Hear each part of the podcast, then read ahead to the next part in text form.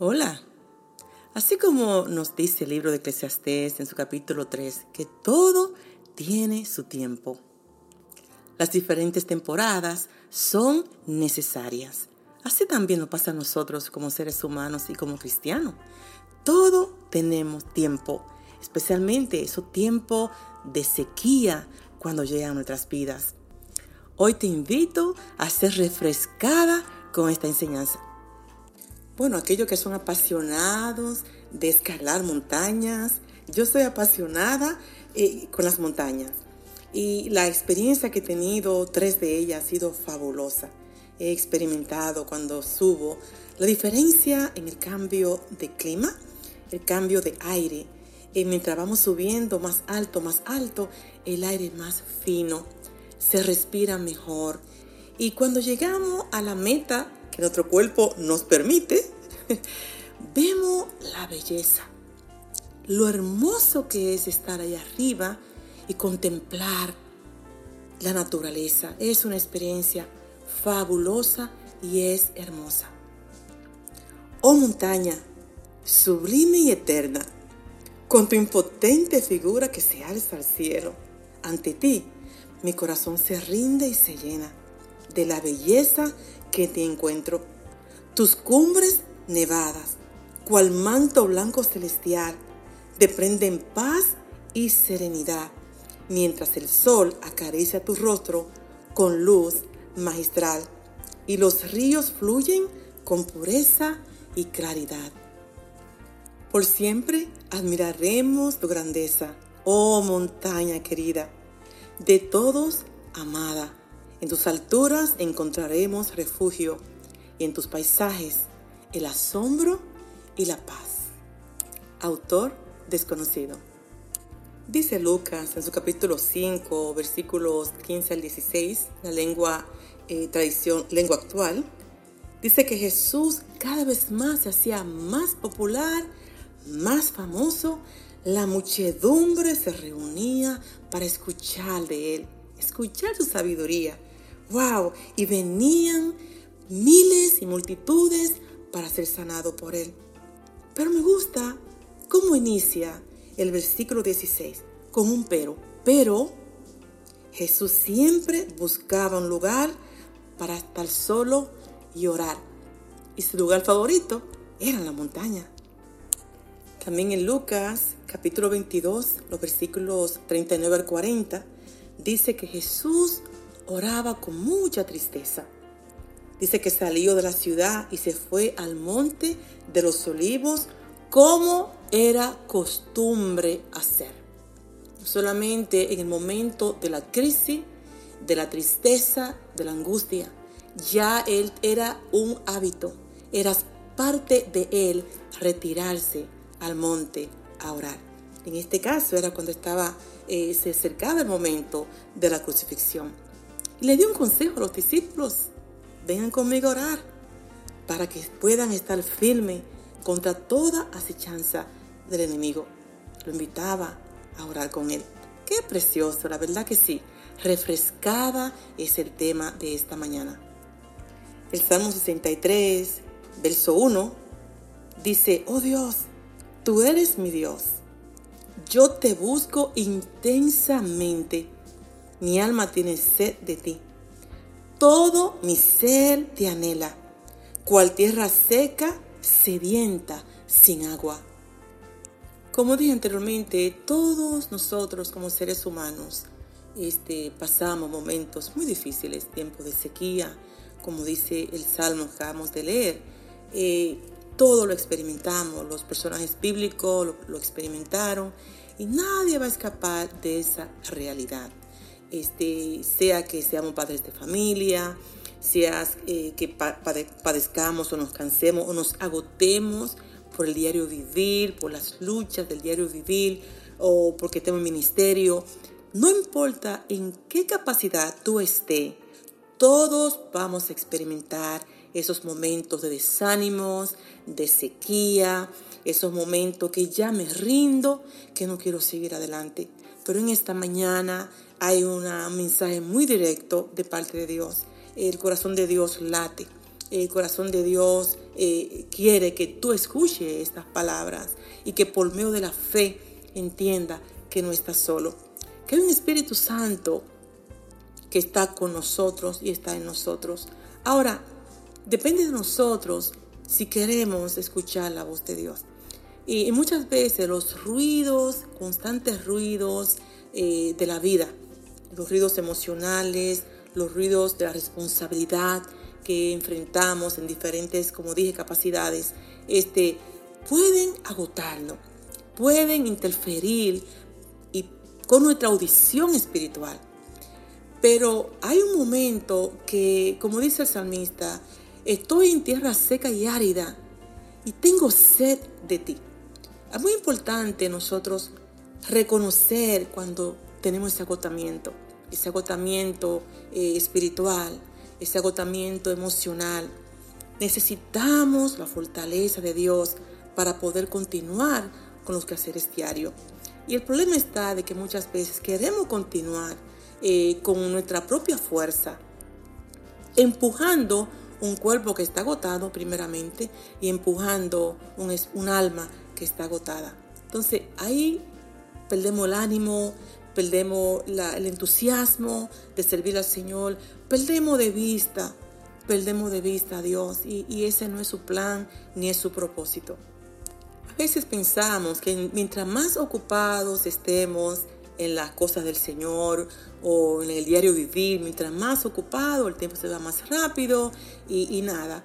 Pero la pregunta que te hago en esta mañana, eh, ¿tú quieres vivir una vida así? ¿Una vida sin propósito? ¿Una vida ajeno a lo de Dios? ¿Una vida que simplemente vive para existir?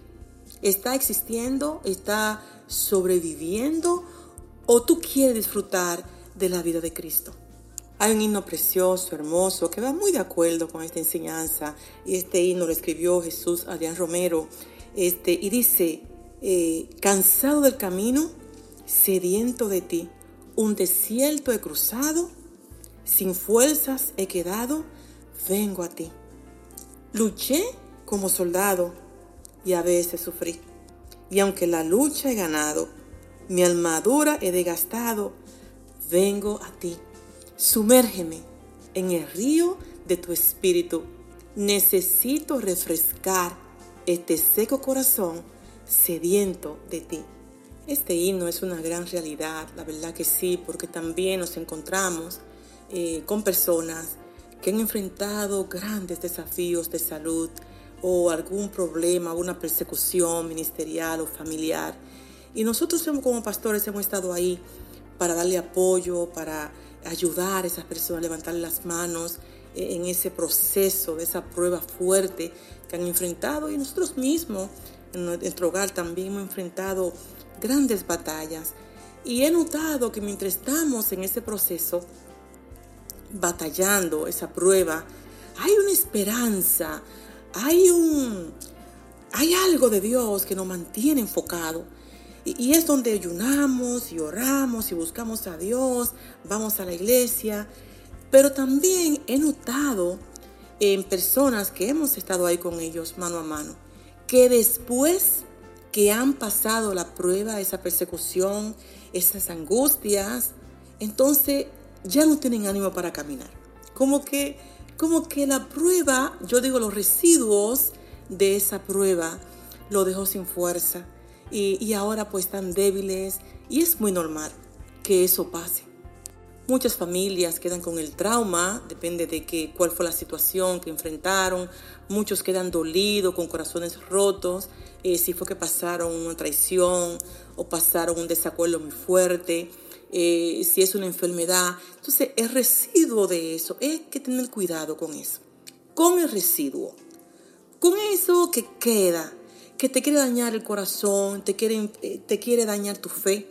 Entonces piensa, si tú pasaste el mar rojo, si pudiste cruzarlo, en esa angustia, en esa aflicción, en esos momentos que tú pensabas que no iba a poder sobrevivir eso, ese gran dolor, esa, esa pérdida que tú sabías que no iba a poder, venciste, pero ahora está luchando con el residuo, está luchando con las consecuencias de esa prueba.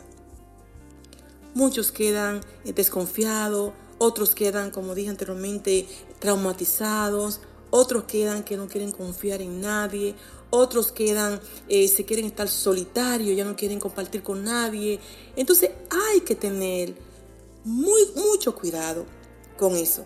Porque si el Dios que te ayudó a cruzar, si el Dios que te ayudó a pasar al otro lado y te dio la victoria, entonces esas consecuencias de eso, eso esas marcas que quedaron, no te pueden impedir continuar viviendo una vida victoriosa. No puedes permitir que eso te estanque. No puedes. Esto me recuerda, en cierta ocasión, eh, teníamos una familia y el esposo era alcohólico, completamente eh, alcohólico, ya a un nivel que cuando se ponía muy mal, y ya los hospitales ni lo querían aceptar. Entonces nos llamaron para orar por él y su esposa nos llamó, ya era una fiel creyente y luchó mucho con ese esposo alcohólico. Toda una vida luchó, pero estaba ahí en el Señor y me recuerdo en estos momentos cómo nosotros fuimos, le ministramos, le ayudamos y empezamos a discipular ese matrimonio, empezamos a ayudarlo. Y para gloria de Dios, surgió un milagro impresionante donde con el tiempo esta persona cambió, eh, buscó al Señor, se afirmó, fue a su instituto, se preparó. Y Dios mío, eh, lo perdimos de vista porque se mudaron y hubo una, una gran celebración, creo que fue una campaña. Y de momento, de lejos, digo, porque se parece a fulano, se parece al esposo de la hermana.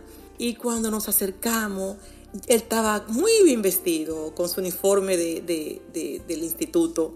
Y decimos, wow, y lo abrazamos porque era el mismo. Se afirmó en el Señor, dando fruto apacible. Fue una gran bendición después de unos años volverlo a ver y ver el cambio maravilloso que Dios había hecho en él.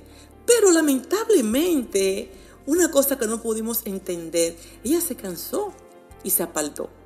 Ella que luchó tanto con su esposo y estuvo ahí en la iglesia después que su esposo acepta al Señor, entonces ella se aparta. Porque permitió que los residuos, Permitió que todos los sinsabores que Él le hizo cuando estaba en la vida de pecado, en ese mundo cruel de alcoholismo, ella no pudo superar esas heridas. Ella no pudo perdonarlo. Ella no pudo ser libre. Entonces llegó el momento que decía, mira, ahora Él está sirviendo al Señor. Qué fácil es ahora. No pudo entender el plan de Dios. No pudo aceptarlo. Entonces hay que tener cuidado con los residuos, por eso en esta mañana la enseñanza es refrescada. Necesitamos que Dios nos refresque. Después de una gran lucha y dificultad, tú no puedes estar adorando el residuo de esa, de esa consecuencia, de esa prueba, sino que esas marcas te puedan quedar para tú recordar, wow, pasé por ahí y Dios estuvo conmigo. Y esas marcas que nos quedan es con el fin de glorificar el nombre del Señor. Y es con el único propósito, es de ayudarnos a no volver a pasar por ahí. Y Dios nos enseña grandes lecciones. La verdad que en esta mañana es una mañana hermosa. Es una mañana de levantar tus manos.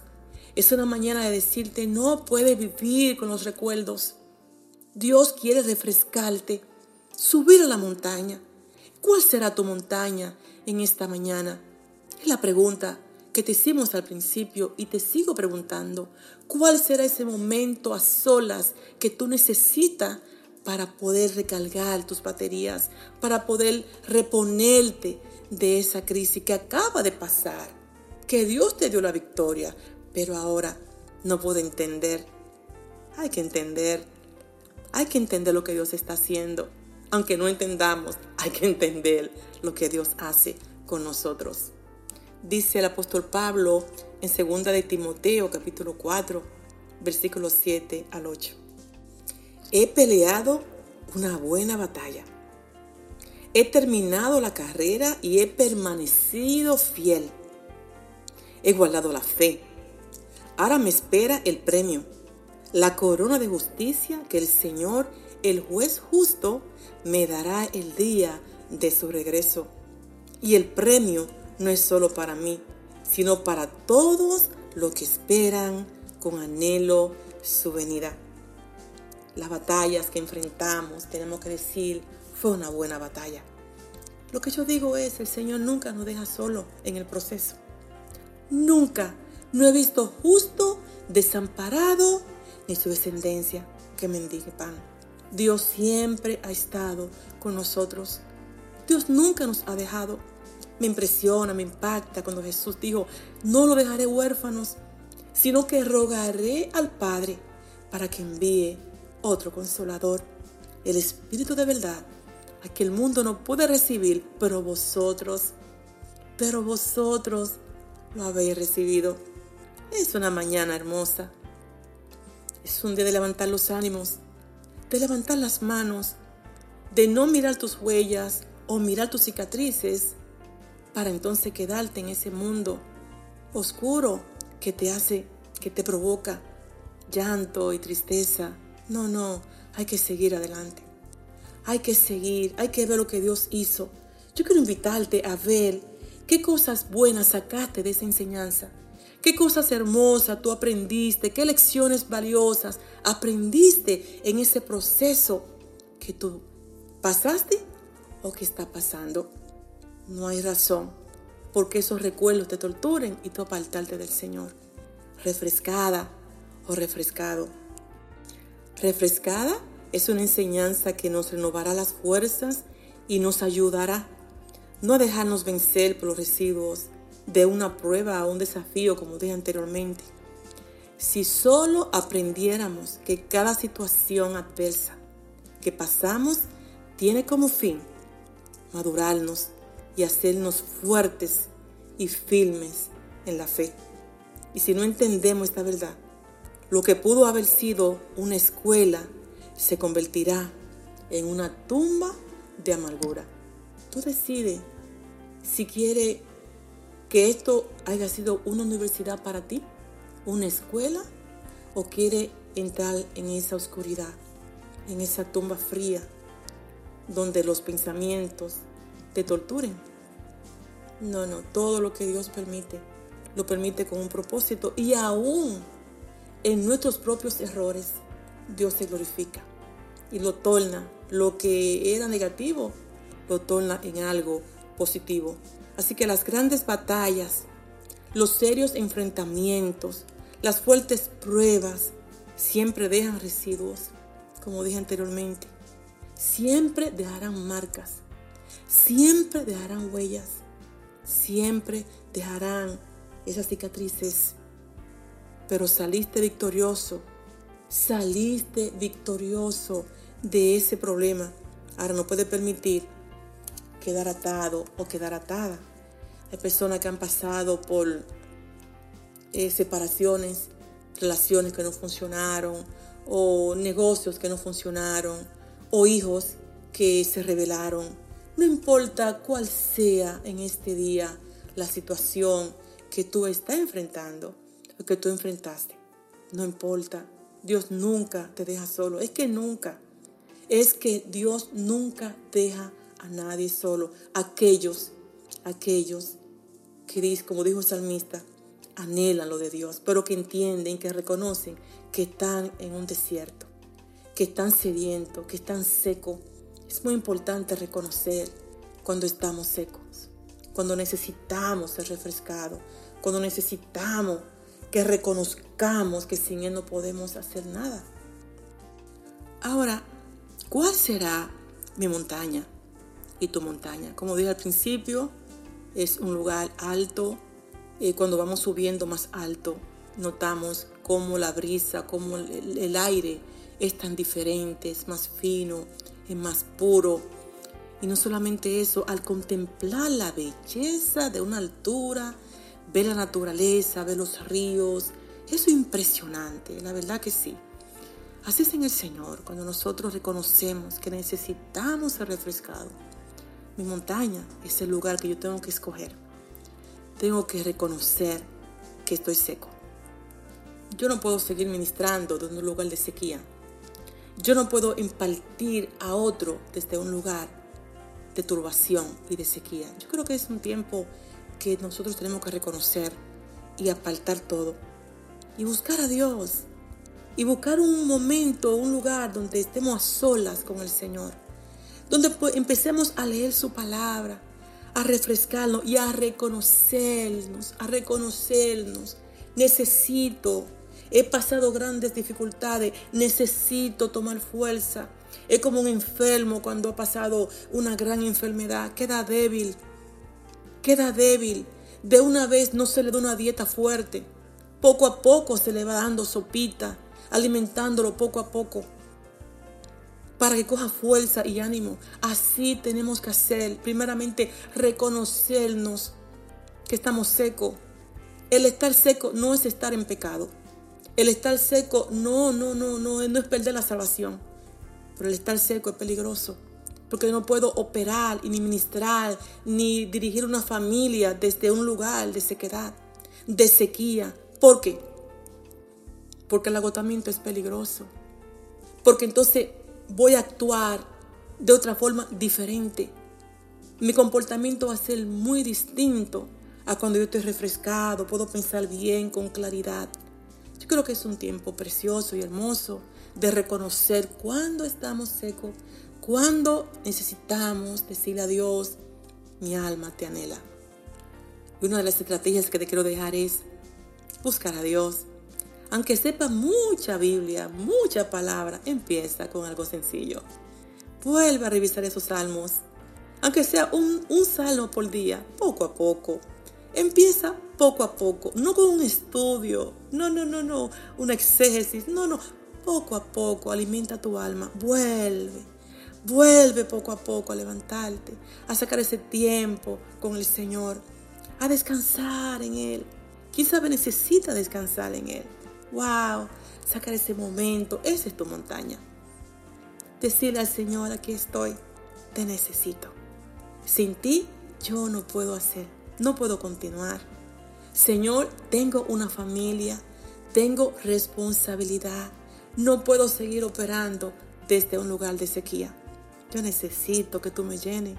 Yo necesito que tú sacies esta sed que yo tengo.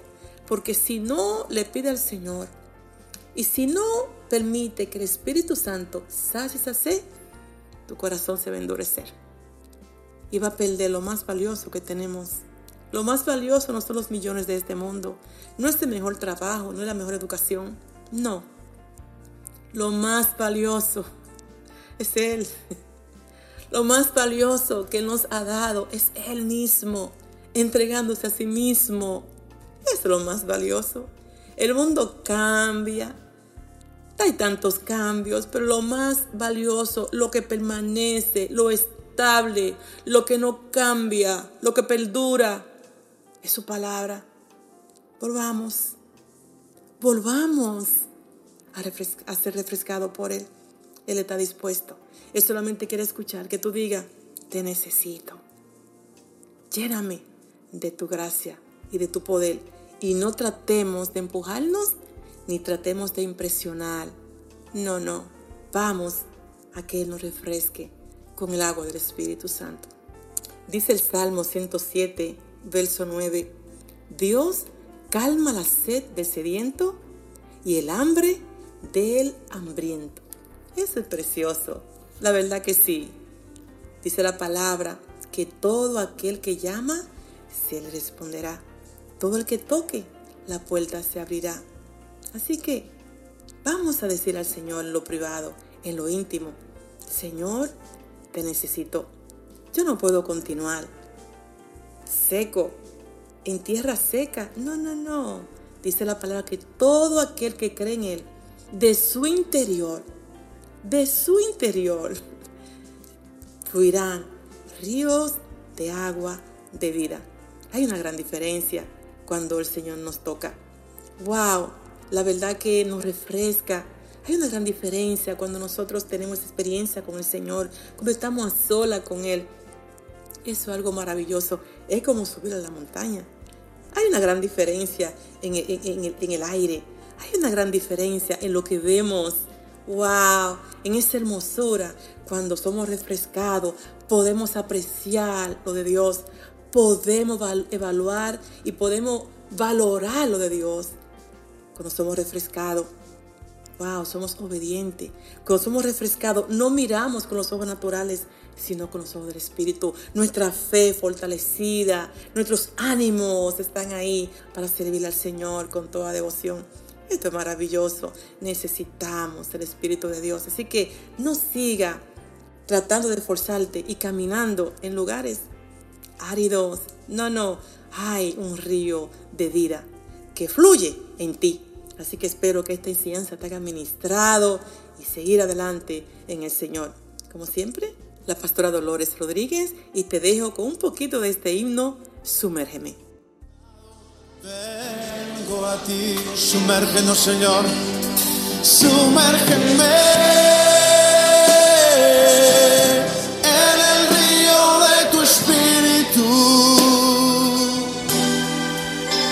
Necesito refrescar este seco corazón sediento de ti. Sumérgeme. en el río de tu espíritu. Necesito refrescar este seco corazón sediento de ti.